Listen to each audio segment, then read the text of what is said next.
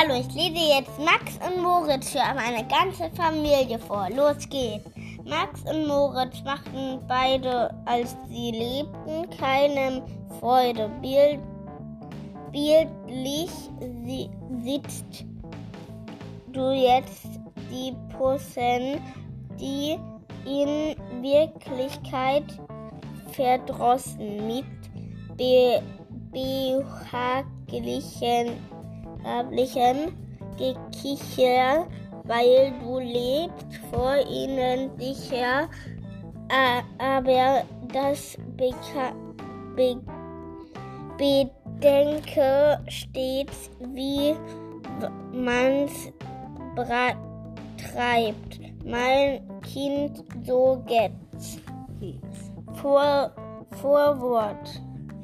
Ach, was muss man oft von bösen Kindern hören oder lesen, wie zum Beispiel hier von diesen, welche Max und Moritz hießen, die Angst, an, an, Ansttat durchweise lehren sich zum Guten zu bekehren oftmals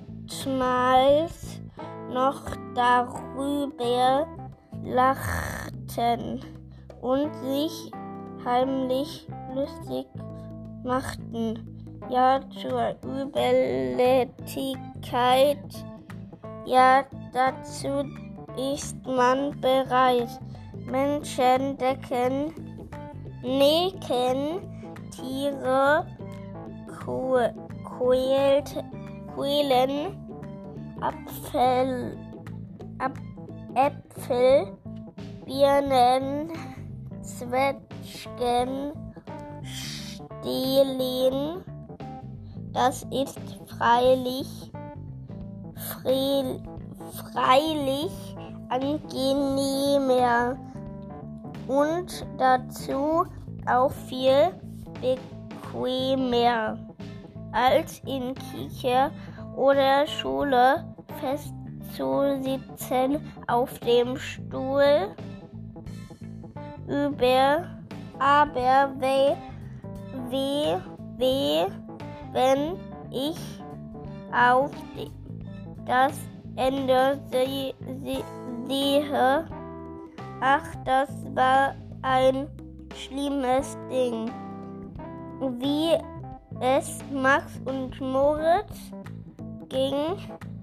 Drum ist hier, was sie getreiben, getrieben, abgemalt und aufgeschrieben. Tschüss!